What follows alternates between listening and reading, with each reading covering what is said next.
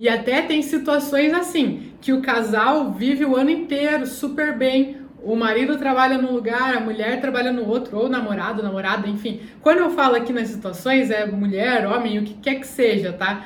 Mas a, uma pessoa trabalha num lugar, a outra trabalha no outro, aí à noite sai para fazer exercício, faz as atividades, cada um faz suas atividades. Final de semana também, cada um sai para um lugar, se encontram ali, no máximo fazem alguma coisinha ali, almoçam juntos, tomam café da manhã juntos, sei lá, fazem alguma coisa juntos, mas não tem assim um convívio diário.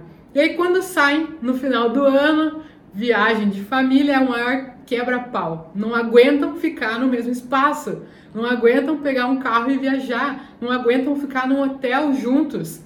Isso é super alarmante. O que, que acontece? É a distância que deixa vocês bem? O que, que no dia a dia está acontecendo que vocês não conseguem se suportar ficar juntos? Por que, que isso está acontecendo?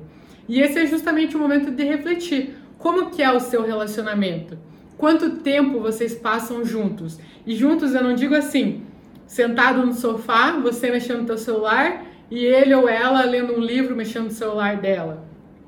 Quanto que vocês passam realmente conversando, trocando uma ideia, ou indo num parque andando de mão dada, ou enfim, que vocês realmente falem, poxa, passamos um tempo juntos, fizemos algo juntos, jogamos algum jogo, ou sei lá, qualquer coisa, trocar uma ideia, conversar, sentar e conversar, uma coisa que não seja sobre trabalho, sobre problema, mas conversar sobre a vida, dar risada, lembrar de alguma coisa boa, ver um filme que os dois queiram.